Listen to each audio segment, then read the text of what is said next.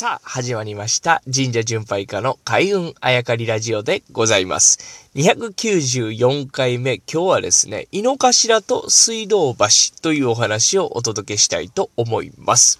えー、最初に言っときますが、ちょっと話はそれております。今日はですね、神社のお話ではございません。えー、昨日、まあ、いろいろお話をさせていただいて、水が大事やというね、話からですね、えー、まあ、昔皇居があったとこ、都が置かれたとこはですね、水が豊富なところが多いなと、まあ、京都しかり、大阪しかり、えー、市がね、琵琶湖のほとりしかり、えー、いろんなところに都が置かれたと、けれども、やっぱり水が豊富やった。やっぱり人というのをですね、町ができて、やっぱり養っていくというね、お金の前にま、まず水が必要なわけですよね、真水が。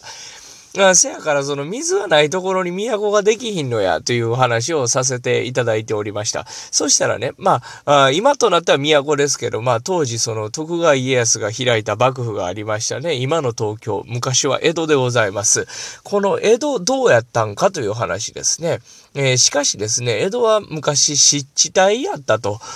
まあ、そこを埋め立てたりとかですね、えー、はたまたあの、水害が来ないように大きい川の流れをもう極端に変えたたりとか、もうえらい苦労して作った町やと。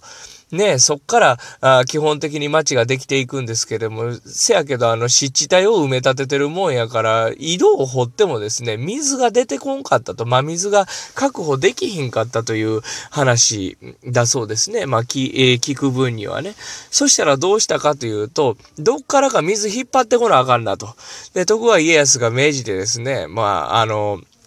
家来たちがいろんなところを探しに行って、ここいいんちゃうかと見つけたところがあったそうな、それが今の吉祥寺あたりらしいですね。で、そっから、あそこに湧き水があったと。これはええぞということで、えー、まあ、浄水をそこから敷いてですね、えー、江戸に向かってどんどんどんどん敷いてですね、で、江戸の水を確保して、水が確保できたら、ほんな人が集まってきて、で、違う工事ができるようになって、だんだんだんだん大きい町になっていったというのが、まあ、江戸らしいですね。で、その、大きくなった江戸はですね、水どっから敷いてきてるんやろうって浄水辿っていくわけですよ。ほんなら、あとあるところで水が湧いている。ここはもしかして、えー、僕らの喉を潤す、生活を潤す水の源なんちゃうかと。まあ、もしかしてというか、まあ、事実そうですわな。あなので、そこを井の頭というようになったというお話を、まあ、以前聞いたことがあります。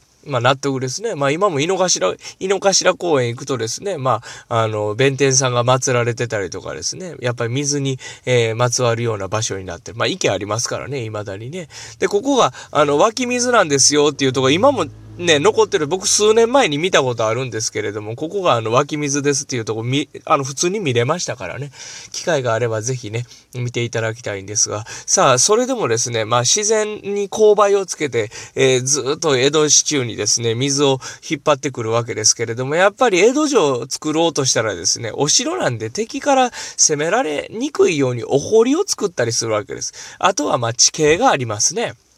で、その地形を水が乗り越えていかなあかんわけです。で、今までは勾配つけてね、近くまで来たけどね、その後、武家屋敷やとかね、あとは、あ商家にですね、まあ商売されているようなところに水を敷かなあかんわけですけれども、その堀とか地形を越えていかなあかん。どうするかと言った時に架けた橋が水道橋。まあ、水が走る橋ということですよね。えー、なので、今はそこ、その水道橋があったことからですね、地名、そして駅名にもなっているという話だそうです。僕はもう上京してきた時に、あの、中央線総武線にあるこの水道橋という駅名ですね。えー、なんや、けったいな名前やなと思ってたんですけれども、なるほど、聞いてみると、そういった言われがあると